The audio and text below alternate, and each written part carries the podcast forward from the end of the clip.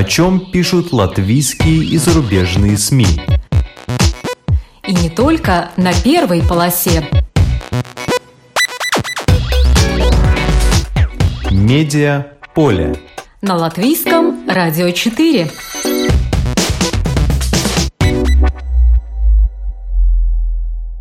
Здравствуйте! Вас приветствует Марина Ковалева. В эфире программа «Медиа поле». Как развить стартап до сильного средства массовой информации? Какова специфика работы медиа в регионе? Чем занимается встроенный редактор?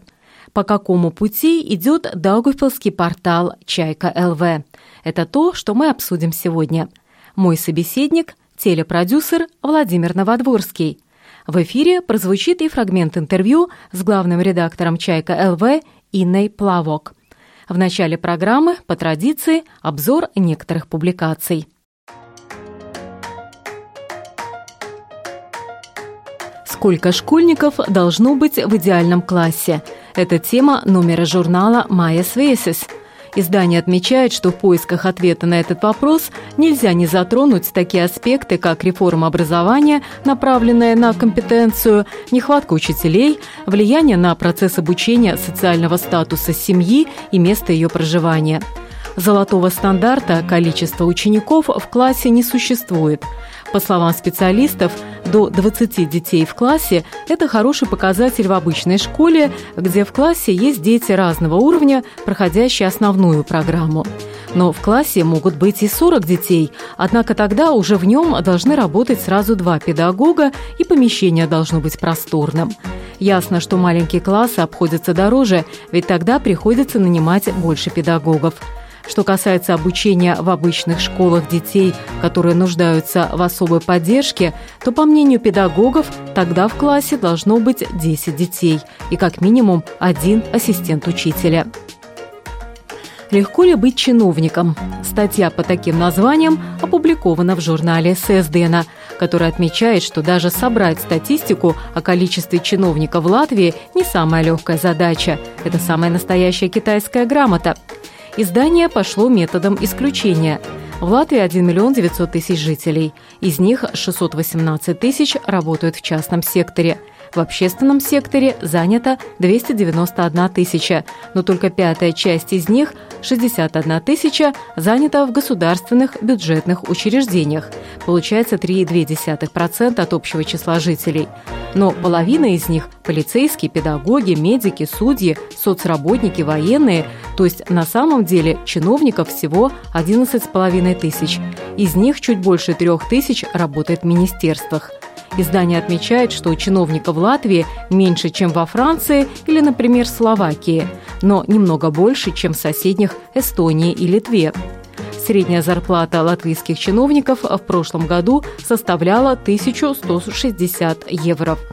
Более 2000 евро в месяц получают всего чуть больше 3000 человек, а более 3000 евро – всего 710 чиновников, утверждает госканцелярия. Тяжелая борьба за треску. Статья по таким заголовкам опубликована в журнале «Ир». Пока Всемирный фонд природы проводит кампанию, призывая не есть угря и балтийскую треску, исследователь трески Марис Пликш сомневается, что этого будет достаточно, чтобы спасти популяцию этой рыбы в нашей экосистеме. Пликш работает в Институте Биор. В публикации утверждается, что европейскому угрю грозит вымирание – за последние 25 лет его популяция сократилась на 95%. Почему это происходит, неясно. Угорь – рыба довольно загадочная. Сейчас угрей искусственно запускают в озера, но не для того, чтобы улов у рыбаков был лучше, а для сохранения популяции, отметил исследователь.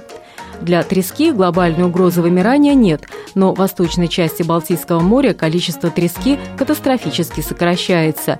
И не только из-за промысла, но также из-за смены ведущих ветров и утраты прозрачности воды, море зарастает и вода становится мутной стало меньше штормить, а это значит, что удобрения не выносят на берег, и они остаются на морской глубине, а это приводит к уменьшению кислорода в воде. Из-за этого стало меньше судака, а треска мельчает. В 80-е годы ее вес достигал 25 килограммов, а сейчас обычно треска весит от 1 до 4 килограммов. Причем ее голова и хвост пропорционально больше тела по сравнению с тем, что было 40 лет назад.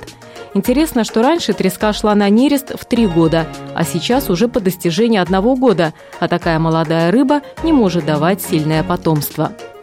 В журнале «Паста и гору» опубликовано интервью с президентом Латвийского клуба поваров Светланой Рыжковой. Она рассказала об историческом событии, которое ожидает Латвию в первую неделю сентября. Во время выставки «Рига Фуд» состоится конкурс «Повар года», в рамках которого впервые будет проведен национальный отбор на французский конкурс «Бакюз». Латвия этого добивалась почти 10 лет. Европейский турнир «Бакюза» пройдет в следующем году в Таллине – и еще самые именитые латвийские шеф-повара решили также принять участие в конкурсе «Повар года» в особой номинации, чтобы показать, на что они способны. Это состязание будут транслировать по телевидению. Нужно будет готовить, используя продукты из черного ящика. Приглашены к участию в конкурсе Раймонд Зомерс, Марис Янсенс, Лаурис Алексеев и другие. В журнале Ирнауда опубликована статья «Необычный отдых», в ней речь идет о трех предпринимателях, которые в разных частях Латвии реализовали смелые идеи по привлечению отдыхающих. Так, Юргис Глутко предлагает переночевать на Латгайском острове в обогреваемой палатке Глемпинге, расположенной на берегу Дакского озера, где чудесный вид. На колке Рута Глеглу приглашает пожить в самой настоящей бочке на двоих, без воды и электричества, но зато при свечах – Одна сторона бочки из стекла, что создает иллюзию сна прямо на берегу моря. А Майя Валайна и ее семья создали гостевые дома прямо на деревьях, на соснах. Они расположены на территории Гауйского национального парка у Нинерского озера в трех километрах от Цесиса. В домике на дереве есть все, что нужно, от кровати с балдахином до тапочек.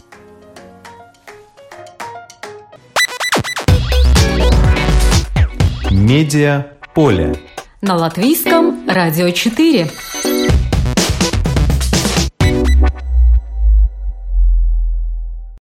Сегодня у нас в студии Владимир Новодворский, известный радио и телеведущий, э, телепродюсер.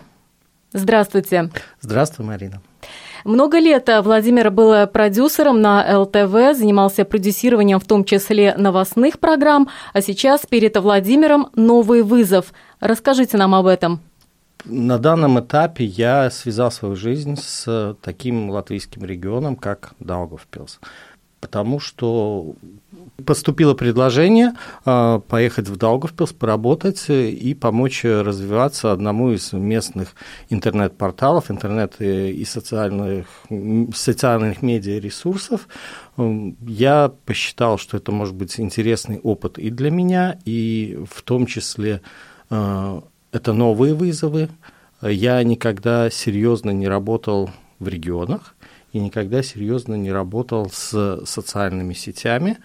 А, есть небольшой опыт работы с интернет-порталом, а, но как бы я думал, но потом все-таки решил для себя, что надо согласиться, несмотря на то, что это связано с передвижением, с постоянными моими переездами из Риги в Даугавпилс, э, два дня в Даугавпилсе, два дня в Риге и еще два дня в Венспилсе. В общем, Жизнь интересная, на приключения, жизнь интересная новым таким ощущением а, латвийской, не то что глубинки латвийского региона, все-таки это отличается от жизни в Риге, это совсем другой уклад, это совсем, может быть, даже другое мышление, другие позиции, и пока я себя чувствую там еще как стажер, я только там два месяца работаю, привыкаю, но, в принципе, я думаю, развиваться в ближайшее время именно в Даугавпилсе. А в качестве кого вы приглашены? Медиаконсультанта? Ну, я называю это свою должность как проект, э, руководитель проекта, э, но в принципе, официально она называется, есть такое понятие «встроенный редактор». Оно у нас не очень э, принято, но на Западе это очень э, развитая такая система, когда именно человек как бы извне, он вбрасывается в коллектив для того, чтобы видеть со стороны немножко и почувствовать заново изнутри все, что как происходит, и помочь развиваться. Вот именно этим я и буду заниматься в качестве встроенного редактора, но я себя называю как менеджер, как руководитель проекта больше. А у кого больше полномочий, у локального редактора или встроенного редактора? По идее, встроенный редактор имеет э, больше полномочий, но я с этим не согласен. А, и я именно считаю себя как э, свою должность как партнерскую, как э, консультативную. Я предлагаю свою помощь, я предлагаю свой опыт, я предлагаю свое видение, но я оставляю главное слово, главное решение все-таки за главным редактором. Поэтому он и есть главный. Тем более это человек, а, который все создал с нуля, э, и который имеет свою очень обоснованную и очень четкую позицию журналистскую, э, как говорится, шляпу долой, и поэтому я не собираюсь ничего там ломать, что-то существенно перестраивать, я буду помогать именно развиваться. Поэтому вот этот этап, он как бы и называется э, развитие после стартапа. Был успешный стартап, а теперь развитие именно э, вширь в глубину и привлечение новых э, э, подписчиков, новой аудитории, это и есть моя главная задача. Но вот прежде чем получить эту должность, нужно было принять участие в конкурсе или достаточно было изложить свою позицию, свое видение, как можно развить этот стартап до полноценного СМИ? Я не принимал участие в конкурсе, меня пригласил э, руководитель этого проекта в странах Балтии Рита Рудуша. Ну, это Балтийский медиа э, из Целибас Центрс, они пригласили меня э, пообщались мы, я посмотрел именно со стороны заочно на этот портал, и я предложил какое-то свое видение, свою перспективу на развитие. И, в принципе, потом были переговоры еще с э, работодателями в Литве. Это компания Интерньюз, которая именно руководит всеми техническими делами данного проекта. И меня утвердили. Ну, естественно, пообщался с главным редактором, мы нашли точки соприкосновения, наверное, сразу. То есть главный редактор – это Инна Плавока, редактор Даугавпилского портала «Чайка ЛВ», о которой мы рассказывали уже в одной из наших э, программ. С Инной Плавокой мы разговаривали э, в апреле. Я предлагаю вам послушать фрагмент нашего интервью о том, как начинался этот проект, э, как он дорос до портала «Чайка ЛВ». Давайте послушаем. Проект начался с того, что в сентябре, в конце сентября прошлого года мы выиграли конкурс стартапов, который организовывал Балтийский центр развития медиа Балтijas Медию и Целибас Центрс. Они организовывали конкурс стартапов при финансовой поддержке американского посольства. И мы принимали участие в этом конкурсе и в конце сентября получили грант на создание нашего проекта. В чем заключалась главная идея проекта, который вы подали на этот конкурс? Главная идея заключалась в том, что мы хотели создать независимый медийный проект в Даугавпилсе. Это не секрет ни для кого, что в Даугавпилсе средства массовой информации принадлежат каким-то политическим группировкам или политическим партиям или э, бизнесменам, которые поддерживают определенные политические партии. И такая была действительно ситуация, когда в городе не было ни одного средства массовой информации, которое бы работало не в интересах политиков там и бизнесменов, а в интересах читателей. Поскольку мы изначально думали о том, что будем э, создавать портал, э, то есть информационно-новостной портал в интернете, то подобного проекта в Даугавпилсе э, на тот момент не было. И в этом заключалась наша главная идея, которую вот э, поддержали организаторы этого стартапа, и мы выиграли в этом конкурсе. Какой был размер этого гранта? И на какой срок он предоставляется? Мы получили грант в размере 10 тысяч э, на полгода. За полгода мы должны были создать этот э, портал свой и использовать эту сумму. То есть сколько месяцев э, вы уже работаете активно? Мы начали с того, что сначала создали страницу э, в социальных сетях, страницу на Фейсбуке и э, в Инстаграме. И активно так начали работать ну, со второй половины января. Параллельно разрабатывали, заказали э, разработку сайта, дизайна, и сайт запустили мы 25 марта. Страница в социальных сетях называлась у нас «Домедиа». И сначала мы так и называли свой проект и думали, что сайт наш будет так называться. Но в итоге решили, что нужно какое-то более такое живое городское название. И 25 марта появился наш сайт, который называется «Чайка». Почему «Чайка»? «Чайка», потому что это символ Даугавпилса. У нас живет очень большая популяция чаек. Наш город один из немногих городов Европы, в котором практически в центре города живет большая популяция чаек. А, на въезде в Даугавпилс, кто к нам приезжает, знает, что стоит чайка как символ нашего города. Ну и знаете, весной в Даугавпилсе в воздухе их огромное количество, они кричат, орут, то есть это такой вот... И мы запустились весной, это так нам казалось символично. Ну и потом эта птица такая, мне кажется, она везде бывает, все видит, все знает, поэтому чайка. И несколько слов, пожалуйста, о содержании этого портала. В чем особенность вашего контента? Но э, у нас была возможность на странице в социальных сетях посмотреть, там очень хорошо видна реакция людей на все, что мы публикуем. И мы пришли к выводу, что Даугавпилсу интересна такая городская журналистика. Э, это история о людях, которые живут в городе. У нас очень много очень интересных людей, э, известные люди, неизвестные люди. Это история о проблемах социальных, об алкоголизме, о э, детях-инвалидах. Э, то есть вот такие человеческие истории оказалось, что людям это нравится и интересно читать.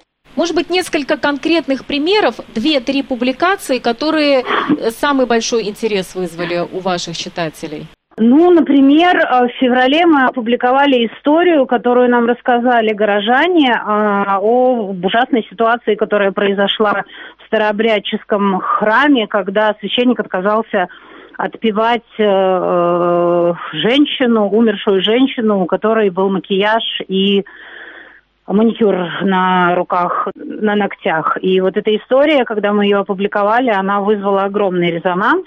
А вы проверили, вы спросили у этого священника, действительно он Конечно. по этой причине отказался, и как он это объяснил? Ну, можно почитать на, на портале Чайка ЛВ, можно найти э, этот материал. Мы, конечно, проверили, мы вообще стараемся придерживаться принципов такой современной европейской журналистики. Мы все проверяем обязательно в двух или в трех источниках, и этим тоже мы отличаемся от э, СМИ, существующих в Даугавпилсе. Хорошо, очень яркий пример. Еще, может быть, один пример? Мы написали историю об известном даугавпилском гонщике, спидвеисте Максиме Богданове, который разбился на мотоцикле в 2018 году и сейчас уже не катается. И когда-то, когда он ездил на треке, он был всем интересен, на нем писали. А потом как-то никто не интересовался его судьбой. Когда мы опубликовали историю о нем, тоже это вызвало очень большой резонанс. Читали, делились. Итак, вы выбрали путь городской журналистики. Что дальше? Дальше будем развиваться, будем увеличивать свою аудиторию. Как-то сразу стало понятно, что мы, в общем, очень за, за короткий срок, за первые несколько месяцев мы а, набрали большую аудиторию в социальных сетях. То есть у нас э, ну, на данный момент 3000 э, подписчиков и охват наших публикаций там до 30-40 тысяч. Это цифры большие, если учесть, что все эти подписчики реальные люди. Они подписываются, они взаимодействуют, читают, лайкают, делятся нашими публикациями. Это говорит о том, что, ну, не знаю, у меня было такое ощущение сразу, что вот ждали люди появления нашей площадки, ждали люди вот этих историй, текстов такого качества. Поэтому перед нами теперь огромная ответственность. Мы должны развиваться дальше, давать людям все более интересный контент, все более качественный и никак не опускать эту планку. Насколько вам удается зарабатывать самим уже сейчас, когда вы запустили не только страницу в Фейсбуке, а именно сайт? Нам удается зарабатывать самим на рекламе. Буквально с первого месяца работы, даже когда мы работали еще только на странице в социальных сетях, у нас появилась реклама. И мне кажется, это тоже говорит о такой поддержке рекламодателей в Даугавпилсе нашего проекта, потому что понятно, что все-таки, как бы нам этого не хотелось, как бы мы себя не хвалили, аудитория еще не такая огромная, чтобы рекламодатели получали прям такой уж эффект от этой рекламы. Э, но на первых порах это скорее была такая вот, э, не знаю, демонстрация их поддержки нашего проекта. Ну и мы, конечно, э, делаем попытки, начинаем заниматься фандрайзингом, будем тоже искать фонды, спонсорскую поддержку. Это тоже в наших планах. Ну и, не знаю, надо будет осваивать еще какие-то новые э, формы, сферы. Вот мы проводили, например, э, пока бесплатный такой обучающий семинар для наших местных бизнесменов, когда рассказывали им вот о новинках на рынке рекламы, о том, что такое нативная реклама. Может быть, это в будущем станет коммерческим проектом. И, пожалуйста, расскажите о вашей команде, ведь люди – это золото в наше время.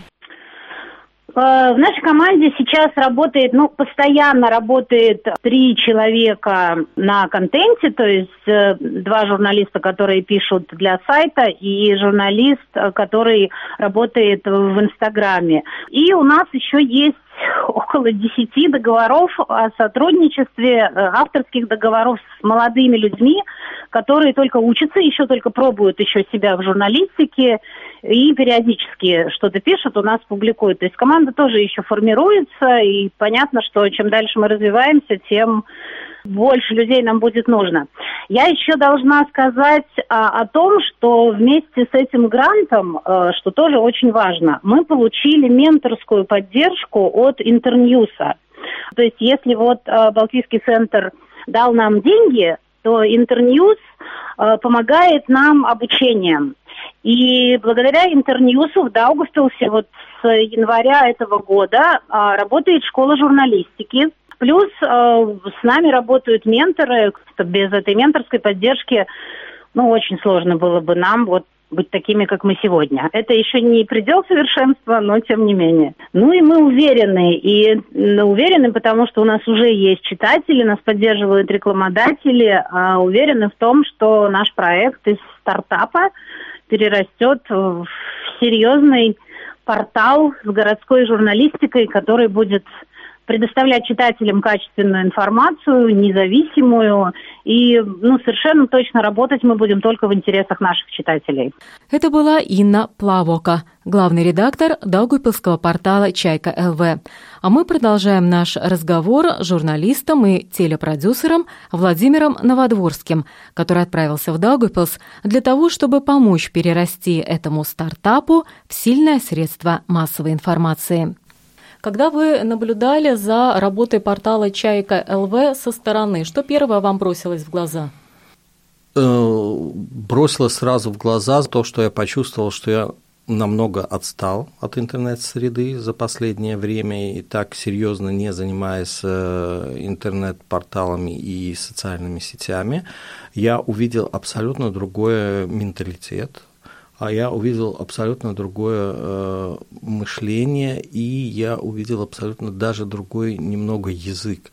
Он какой-то более живой, он более простой, и портал, который пишет в принципе о простых вещах больше, о людях, которые живут в регионе, которые сталкиваются со своими какими-то ежедневными проблемами, и немного, может быть, они далеки от большой политики, да, и для меня это было намного э, таким намного интересным, да, посмотреть э, на этот портал, почитать, может быть, вникнуть в эту среду.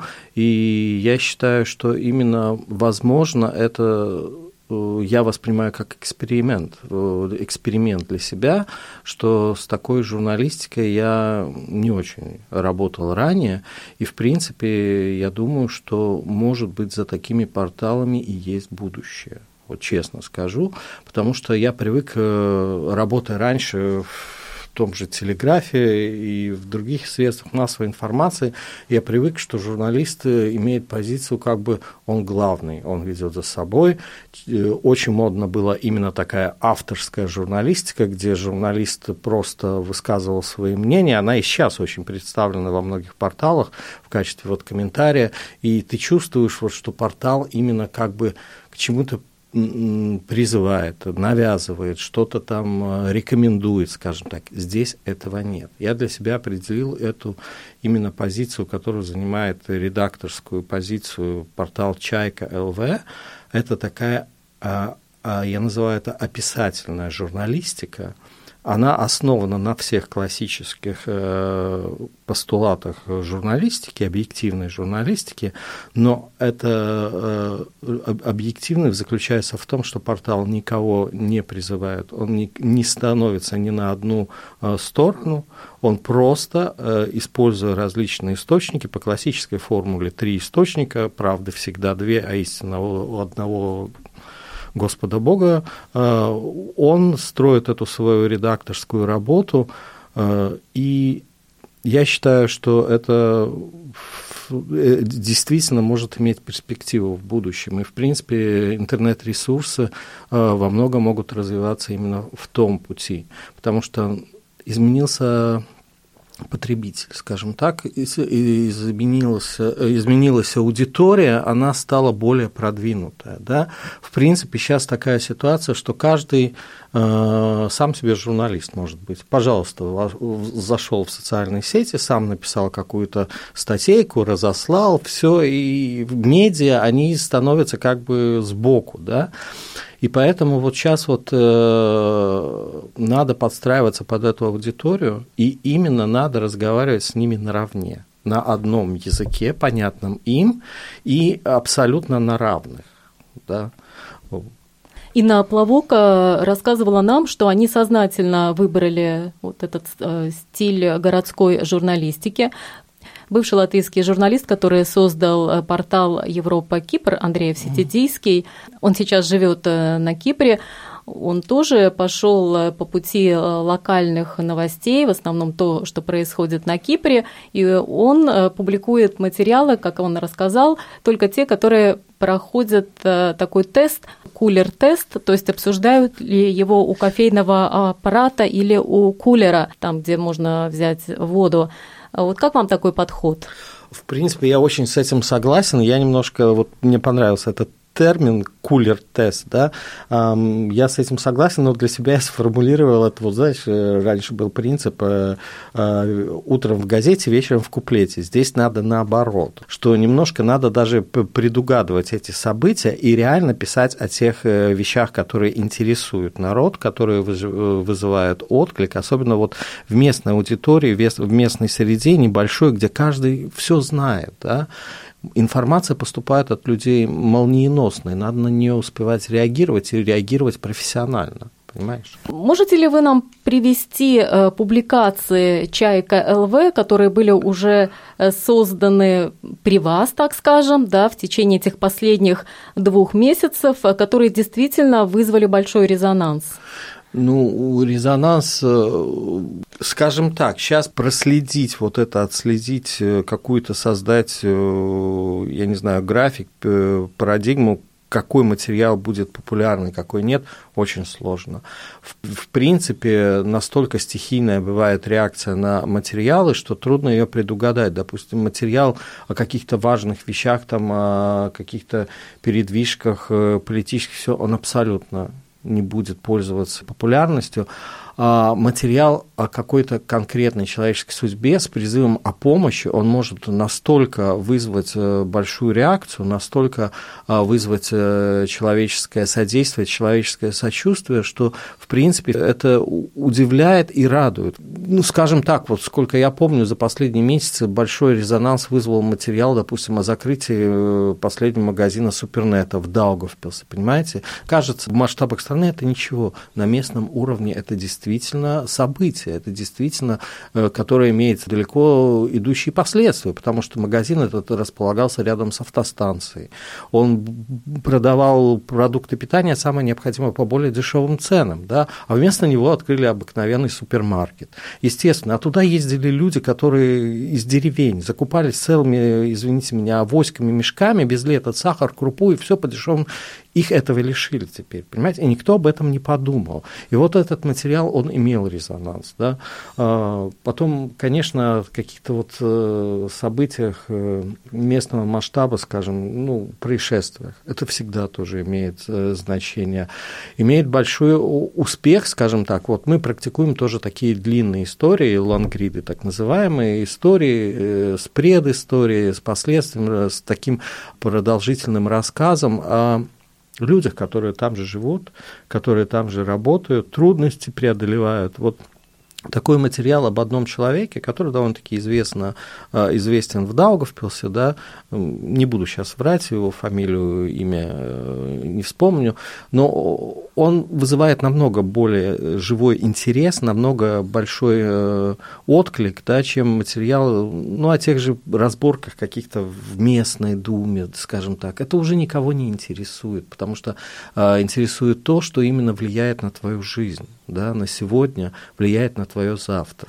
Но э, некоторые медиаэксперты могут возразить и сказать, э, что как раз-таки вот эти разборки в местных думах, те люди, которые там работают, то, к чему ведут эти разборки, в конечном итоге влияет на нас всех. И то, что такие материалы э, не пользуются большой популярностью читателей, может быть, проблема в том, что они поданы не так, как надо, что не показаны последствия этих разборок, и что здесь как раз-таки поле для работы. Я согласен с, с этим, что в принципе об этом надо писать, естественно, об этом надо сообщать, но что опять же э, ты уже отметила, симпатизирует то, что надо это подавать, эти события, именно через призму э, обыкновенного человека, маленького человека, скажем, да, это тоже одна из стратегий масс-медиа, это вот э, э, подавать события через маленького человека, как это повлияет на его судьбу, на его жизнь.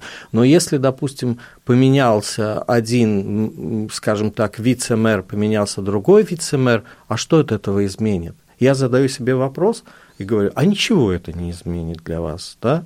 Поэтому это можно сообщать только кратко, как информационное сообщение, да?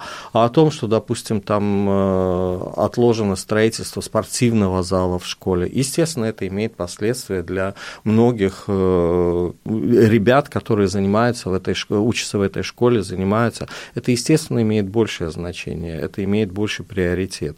Но подавать, естественно, надо людям э, ну, не то, что помогать э, понять, но, может быть, направить в нужном направлении, да, куда смотреть, где смотреть, где искать информацию. И этим занимается именно портал «Чайка».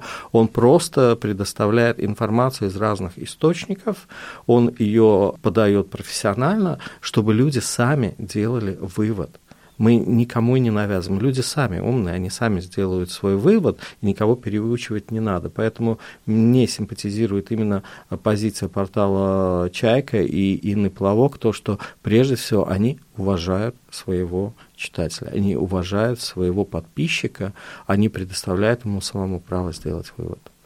Э, я знаю, что у коллектива портала «Чайка ЛВ» были э, самые разные планы, и они собирались помимо э, журналистики также зарабатывать разными консультациями и проведением обучающих семинаров. Вот насколько это получается сейчас? Процесс развивается, несмотря на то, что было сейчас затишье некоторый летний период, пора отпусков, естественно, но, в принципе, процесс этот развивается. В частности, я думаю, что могу уже прорекламировать, в сентябре, в середине будет уже по инициативе и при активном участии портала «Чайка» проведено такое мероприятие, как встреча местных предпринимателей, бизнесменов с торгово-промышленной палатой, с, надеемся, что и местная власть тоже подключится активному для того, чтобы понять действительно, а, а как местный бизнес развивается, как он живет, потому что это и есть основа самоуправления. Да? Э, я вижу, что в Даугавпилсе этот э, мелкий бизнес, он даже может быть более развит, он более виден, чем в той же Риге, да, но как они выживают, как они справляются с этими налогами, с этой, опять же, новой системой непонятной, да, это надо все выяснять, что мешает бизнесу. Поэтому мы, э, Чайка инициировала такое мероприятие, и, надеюсь, оно успешно будет проведено. Какие условия будут для предпринимателей, чтобы принять в этом участие? Это надо будет заплатить или получить пригласительный, Нет, это или просто подать заявку? Это просто мы приглашаем предпринимателя, а им самим уже решать, участвовать в этом или нет, потому что именно именно мы позиционируем это событие как э, открытый разговор. Не то, что приедет дядечка из Риги и будет тебе говорить, вот мы такие крутые, мы давайте будем жить вместе. Нет, ребята, давайте поговорим о том, какая у нас действительно ситуация, что нам мешает в развитии, с какими проблемами мы сталкиваемся, вы послушайте, да, и тогда уже реально помогайте нам, да, давайте решать э, наши проблемы. Вы лоббист на уровне государства, э, есть лоббист на уровне самоуправления, потому что бизнес – это основа всей жизни. То есть анонс этого мероприятия будет опубликован в самое ближайшее время на портале Чайка ЛВ. Но он уже есть, он будет опубликован и разослан, я думаю, другим медиам будет сообщено, только ну, чуть-чуть надо подождать. А что еще в планах? Ну, будем думать, будем посмотреть, как это пройдет. Потом, э, я думаю, мы можем э, продолжить, опять же, какое-то развитие а, общественной деятельности, потому что очень много, скажем так, для меня большой э, сюрприз был, что очень активная общественная деятельность и в плане благотворительности очень развита в Даугавпилсе. Буквально каждую неделю мы получаем какое-то предложение о помощи, предложение информацию о благотворительных акциях. Там же, опять же, одни помогают собрать первоклассников в школу, потому что и это проблема для многих людей, потому что, извините меня, одного первоклассника собрать в школу нужно не менее 70 евро на самое необходимое. Ручки, пеналы, рюкзак и ботинки, и рубашечка. У многих на это не хватает денег, да. Там другие помогают тем же самым пенсионерам с продуктами. Сейчас из-за закрытия всем известных э, недавних событиях, закрытия банка, это тоже люди откликнулись, потому что никто не подумал, может быть, о том, что это пенсионеры, большинство из них были пенсионеры, которые получали там пенсию. Для них, может быть, даже недельная задержка – это проблема. Людям не на, что, не на что жить. И это уже вызывает отклик в местной общественности, пытаются как-то солидаризироваться, помогать друг другу. Для меня, допустим, приятно было даже то отношение к людям. Я приезжаю в Даугавпилс, в Риге этого не делал. Я иду по городу и вижу, что возле каждого филиала банков установлены такие, как ряды, э, ну, в зрительном зале зрительские ряды, сиденья. Дома установила сиденья для того, чтобы старушки, эти старики, пожилые люди, они не стояли в очередях, они могли сидеть, потому что все равно есть ажиотаж, все равно люди бегут в банк и, и все, э, воду подвозят им для того, чтобы жаркие дни не становилось плохо. Потому что как раз-таки на портале Чайка ЛВ было опубликовано, как нескольким пенсионерам стало плохо буквально в филиалах этих банков, потому что надо было стоять э, по два часа, чтобы открыть счет э, в каком-то другом банке, а в Даугавпилсе это достаточно большое количество людей э, коснулось, потому что только в одном Даугавпилсе было пять филиалов ПНБ да. банка, казалось mm. бы, региона, а целых пять филиалов. То есть это была осознанная работа владельцев этого банка с аудиторией на востоке Латвии. Mm-hmm.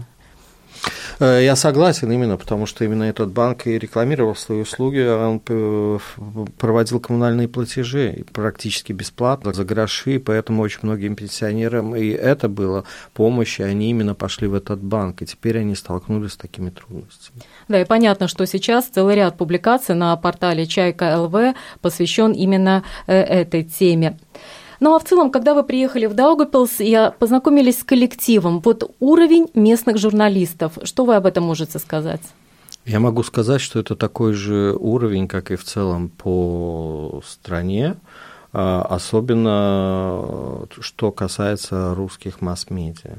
Фактически я скажу, что это катастрофа, потому что еще поколение старшее, которые еще учились, скажем так, успели поучиться в советской школе, и все, они еще в достаточной мере владеют языком. Э, приходят молодые люди, которые как бы и учились вроде бы в русской школе, э, затем по этой билингвальной системе заканчивали ее, но в принципе люди уже не владеют в достаточной степени русским языком.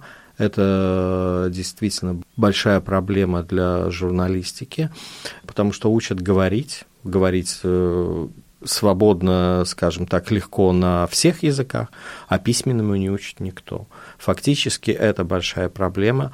Потом, опять же, проблема с тем, что это регион, все-таки молодые люди, очень многие после по окончании э, школы, они Э, уезжают и за границу, и уезжают в центр, в Ригу, чтобы продолжить образование, естественно, и особенно там по тем же гуманитарным наукам, да, поэтому проблема прежде всего кадровая, но сейчас мы ее решаем, тем более сейчас современные технологии позволяют э, не обязательно быть привязанным к месту, ты можешь работать с любой точки мира, только владея, извините меня, интернетом и мобильным телефоном, да, для Но... того, чтобы писать статьи о происходящем, да. Да, но если это формат городской журналистики, ты все-таки должен знать, что происходит именно в этом городе, в этом регионе, и отдаленно работать здесь уже сложнее. Ну, можно экспериментировать, во-первых, потому что редактура, редактор все равно местный, он, если что, направит, подправит. А, опять же, главное уметь и работать с источниками, общаться с источниками, знать, куда обратиться за информацией и изложить эту информацию. Да? Поэтому, ну, сейчас посмотрим. Вот сейчас вот один из э, наших молодых, перспективных э, молодых людей, как раз Йоран Дабкевич, уезжает в Варшаву, продолжит там работу и э, образование. И я очень рад, что он у нас появился на портале, пишет статьи, потому что человек довольно-таки известный в регионе активный молодой человек очень занимался общественной деятельностью, и он с удовольствием сказал, что я продолжу с вами сотрудничать, я буду для вас работать, я буду для вас писать, и будем пробовать. А его поле э, деятельности, так скажем, какие темы он освещает? А, ну, первое, это, естественно, на чем он специализируется, это молодежная среда, молодежная аудитория, что интересно, молодежная аудитория, общественная деятельность, но, в принципе, человек, который может писать и большие статьи о каких-то бизнес-проектах, о каких-то э, событиях, имеющих э, экономическое значение. Будем развиваться, надо экспериментировать. И журналисты, слава богу, наши сотрудники хотят экспериментировать, меня это радует. Но портал существует на деньги, это международный грант. Если там условия, например, чтобы все-таки часть содержания касалась бы, например, европейской политики, международной политики, или можно ограничиваться локальным содержанием?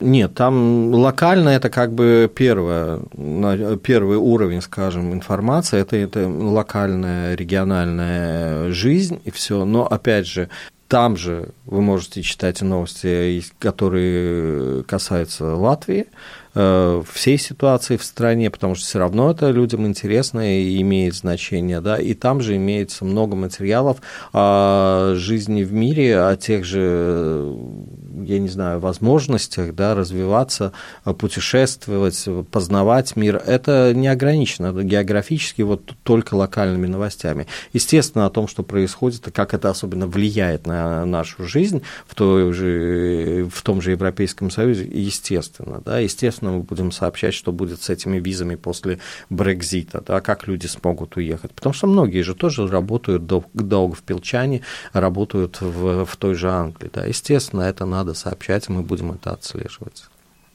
Итак, вы отправляетесь в Даугапилс э, фактически на год.